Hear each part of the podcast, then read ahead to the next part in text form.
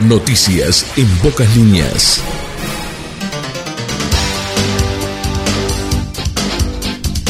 Hola, bienvenidos a las noticias en pocas líneas. Estamos arribando a la jornada del miércoles, mitad de semana correspondiente a este 12 de enero de 2022.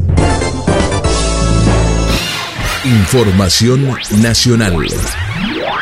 Comenzamos con información del ámbito nacional. Nuevo récord diario. Se detectaron 7.182 casos positivos nuevos. Se registraron tres fallecimientos con diagnóstico de SARS-CoV-2 en nuestro país. De acuerdo a la información proporcionada por el Ministerio de Salud Pública, se llevaron a cabo 24.019 análisis y se detectaron, como decíamos, 7.182 nuevos casos de coronavirus. En el departamento de Colonia, en la jornada de ayer, se detectaron 260 casos. Se registraron también tres fallecimientos, dos mujeres de 88 y 84 años de edad de Montevideo y Florida respectivamente, y un hombre de 83 años de Montevideo. Hasta el momento son 6.202 las defunciones con diagnóstico de COVID-19 en Uruguay. Actualmente hay 49.373 casos activos, es decir, personas que están cursando la enfermedad. 46 de ellas se encuentran en centro de cuidados críticos. En la jornada de hoy miércoles comienza la vacunación contra COVID-19 a menores de 5 a 11 años. Será con el preparado del laboratorio Pfizer Biotech. El infectólogo y pediatra Álvaro Galeana destacó la importancia de la vacunación en esta franja etaria de la sociedad. El también director del Hospital Pereira Rosell indicó que este sector de la población actúa como reservorio de la enfermedad que luego se disemina. Agregó que en los menores de 5 a 11 años el cuadro infeccioso a raíz de COVID-19 es con síntomas como dolor de cabeza y garganta, fiebre y tos. Galeana dijo que hay más de 100.000 niños agendados para vacunarse de una población total cercana a los 400.000. La Escuela de Verano 2022 de la Dirección General de Educación Inicial y Primaria de ANEP recibirá a más de 10.000 escolares de 135 escuelas de todo el país. Según informa la Administración Nacional de Educación Pública, la iniciativa ofrece actividades recreativas y educativas durante las vacaciones de verano para que aquellas familias interesadas puedan contar con el apoyo de la escuela también en el receso estival. En todo el país serán 135 centros educativos en total los que abrirán sus puertas en verano para recibir más de 10.000 escolares.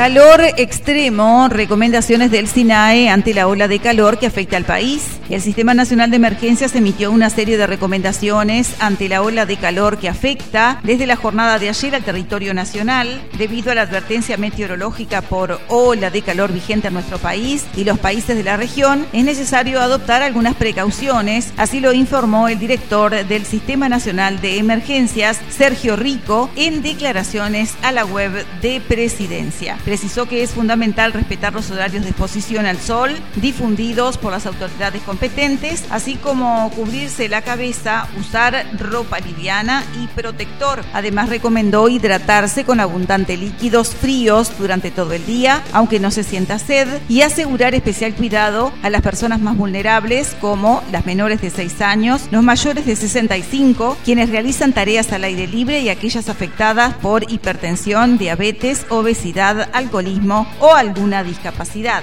En caso de presentar algún síntoma vinculado a golpe de calor, Rico recomendó solicitar atención médica urgente y mientras se aguarda permanecer en un lugar fresco y sombreado, tomar una ducha refrescante con paños húmedos y fríos en la cabeza, cuello, axilas, además de beber líquidos fríos.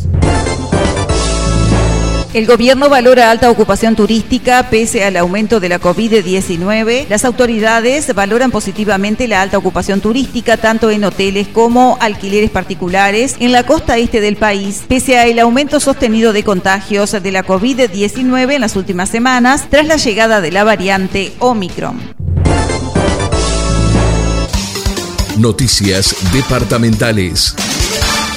En Paraje San Roque se quemaron 60 hectáreas de soja. Los bomberos de Carmelo han tenido una jornada muy movida, entre otros focos ígneos. Sobre la hora 17 de la jornada de ayer, lograron apagar un incendio donde tomó fuego una plantación de soja y se quemaron unas 60 hectáreas.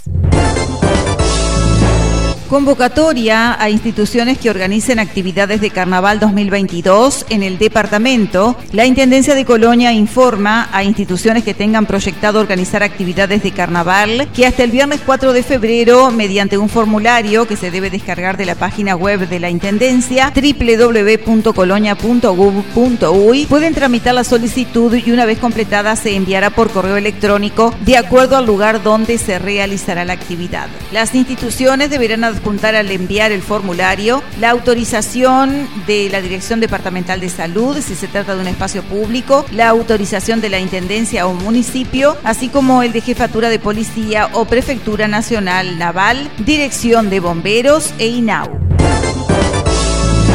Repasamos los datos de la Dirección Departamental de Salud. En la jornada de ayer se detectaron 260 casos nuevos con resultado positivo para COVID-19, lo que suma un total de 1.128 casos activos. Los casos se distribuyen en las siguientes localidades, 3 en Agraciada, 2 en Brisas del Plata, 191 en Carmelo, 234 en Colonia del Sacramento, 2 en Colonia Estrella, 62 en Colonia Valdense, 73 en Conchilla, uno en el Semillero, uno en Estanzuela, tres en Cufré, tres en El Caño, 108 en Florencio Sánchez, 75 en Juan Lacase, dos en Los Pinos, tres en La Paz, 43 en Miguelete, 63 en Nueva Helvecia, 97 en Nueva Palmira, 29 en Ombúes de la Valle, dos en Paso Antolín, uno en Paso de la Horqueta, uno en Paso Quicho, cuatro en Riachuelo, 73 en Rosario, dos en San Pedro, dos en San Roque, uno en Santa Ana, 47 en Tarariras. A la fecha, cuatro personas se encuentran internadas con COVID-19 positivo, uno en sala de prestador privado y tres en sala de prestador público. Información internacional. Con información del ámbito internacional, COVID Europa, más del 50% de la población europea estará infectada con Omicron en 6 a 8 semanas. Más del 50% de la población europea habrá contraído la variante Omicron del COVID al ritmo actual de transmisión, así lo dijeron desde la Organización Mundial de la Salud.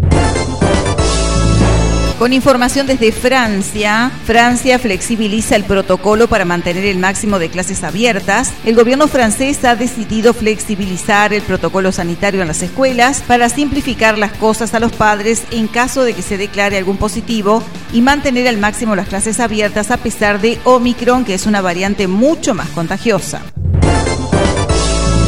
Con información desde Japón, extenderá el cierre de fronterizo hasta marzo por la expansión de Omicron. Japón extenderá al menos hasta el 28 de febrero el cierre fronterizo que afecta a extranjeros de nuevo ingreso ante la expansión de la variante en el país y acelerará la inoculación de la dosis de refuerzo. Deportes.